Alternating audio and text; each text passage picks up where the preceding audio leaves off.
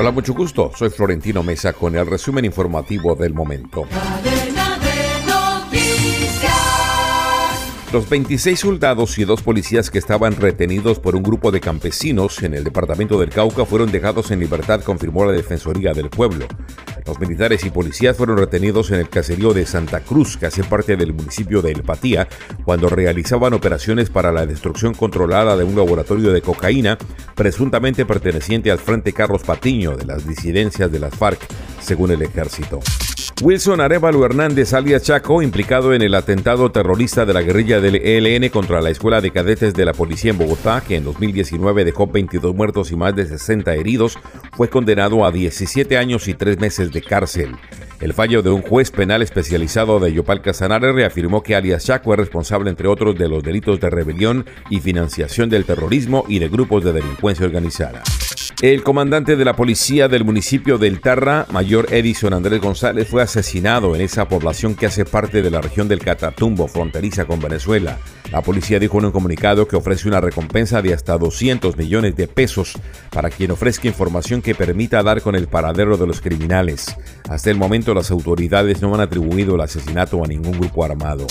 La Fiscalía General abrió una investigación para establecer posibles delitos en unas declaraciones del coronel retirado del ejército John Madulanda, expresidente de la Asociación de Militares de la Reserva, quien habló de defenestrar al presidente Gustavo Petro.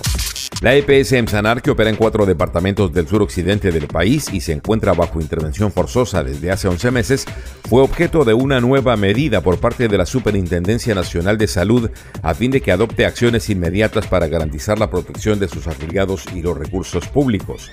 La medida se adoptó tras un reciente informe de auditoría en el que se evidenciaron al menos 20 deficiencias en la EPS. La tienda express. Llegó la tienda express. El más espectacular programa de fidelidad para tenderos y consumidor final. La tienda express módulo de mercadeo y radio promocional que se comunica con los tenderos a través de la radio. La tienda express. Mayores informes en el 315-545-3545. La tienda express.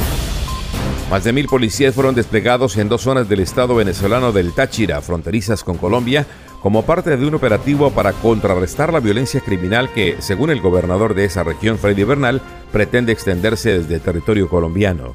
Se trata del operativo Frontera de Paz, para el que se desplegaron 1.350 efectivos de seguridad ciudadana en San Antonio y Ureña, limítrofes con el departamento de Norte de Santander.